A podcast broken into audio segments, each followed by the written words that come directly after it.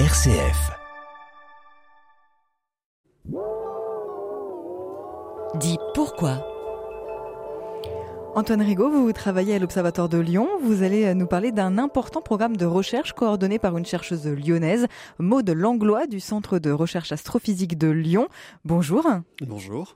Ce programme veut répondre aux questions de l'origine des planètes et de l'apparition de la, de la vie. Rien que ça. Comment compte-t-il faire? Alors, ce programme est en fait un peu particulier. C'est ce qu'on appelle un PEPR, c'est-à-dire un programme d'équipement prioritaire de recherche. Alors ces PEPR sont pour la plupart pilotés ou copilotés par le CNRS. Il en existe des dizaines qui s'inscrivent dans le vaste objectif France 2030 qui vise à financer l'innovation et la recherche. Alors celui dont on parle aujourd'hui est un PEPR exploratoire, c'est-à-dire que les recherches qu'il concerne en sont à leur prémisse. Le PEPR doit permettre de conduire une politique scientifique sur la question des origines.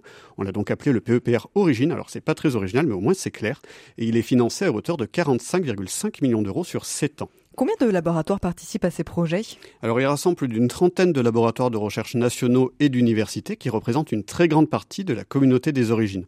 Plus d'une centaine de chercheuses et de chercheurs vont travailler sur ce programme, et d'ailleurs des scientifiques du laboratoire de géologie de Lyon y participent également. Quels sont les axes de recherche, Antoine? Alors, les recherches s'organisent autour de plusieurs axes. Alors, il y a la caractérisation de la nature des exoplanètes, c'est la spécialité de Maud Langlois, l'analyse d'échantillons du corps du système solaire, l'étude de la dynamique interne de la Terre et son lien avec l'habitabilité de notre planète, l'exploration de la transition entre la chimie organique et le vivant, l'exploitation de nouvelles opportunités en informatique pour les simulations numériques, l'analyse de données et le pilotage automatique en temps réel des instruments.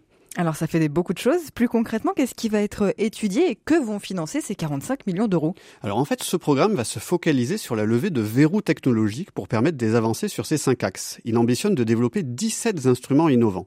Les prototypes et les connaissances développées dans le cadre du programme Origine auront vocation à alimenter l'innovation avec des percées technologiques, permettront des retombées économiques, voire des partenariats industriels, la création d'entreprises et la formation de docteurs et d'ingénieurs. Pourquoi financer autant ces recherches? C'est un important investissement. Quels sont les objectifs alors cela permettrait à la France d'avoir un avantage stratégique déterminant dans plusieurs secteurs scientifiques et technologiques. Alors c'est un programme très interdisciplinaire. Le développement d'instruments fait appel à des expertises en chimie, en électronique, en physique ou encore en mathématiques.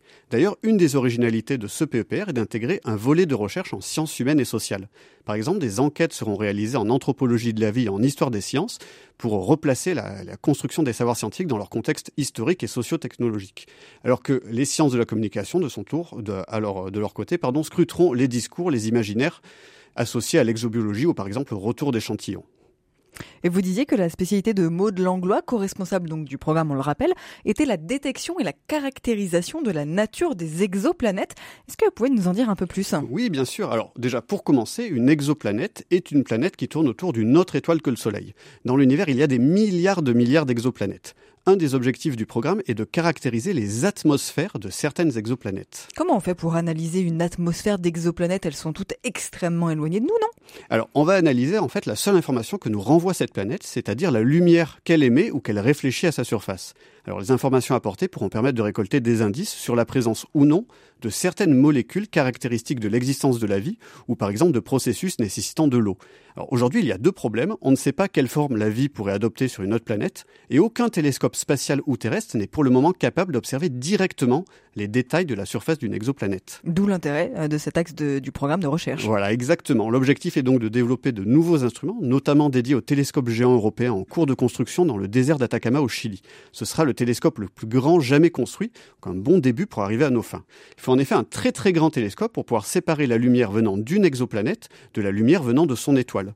De plus, il sera équipé de ce qu'on appelle l'optique adaptative qui permettra de compenser les perturbations atmosphériques et donc d'éviter d'avoir une image floue.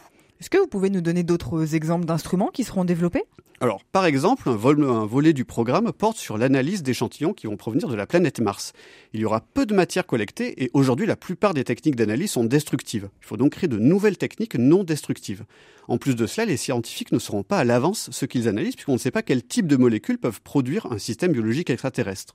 Un instrument doit donc être développé pour permettre d'identifier et de cartographier les molécules organiques des échantillons extraterrestres. Alors ça a l'air passionnant euh, tout ça, mais quand même un peu loin de notre quotidien. Eh bien, détrompez-vous, les travaux menés pourraient avoir un jour de multiples impacts dans notre vie quotidienne. Et par exemple, les technologies développées pourraient être à terme utilisées dans d'autres domaines comme la médecine, alors affaire à suivre. Affaire à suivre donc. Merci beaucoup Antoine Rigaud. Merci à vous, merci à Lucie qui a préparé cette chronique et bien sûr à Maud Langlois du CRAL pour sa validation scientifique. Et à bientôt pour une nouvelle chronique scientifique. Bonne journée Antoine.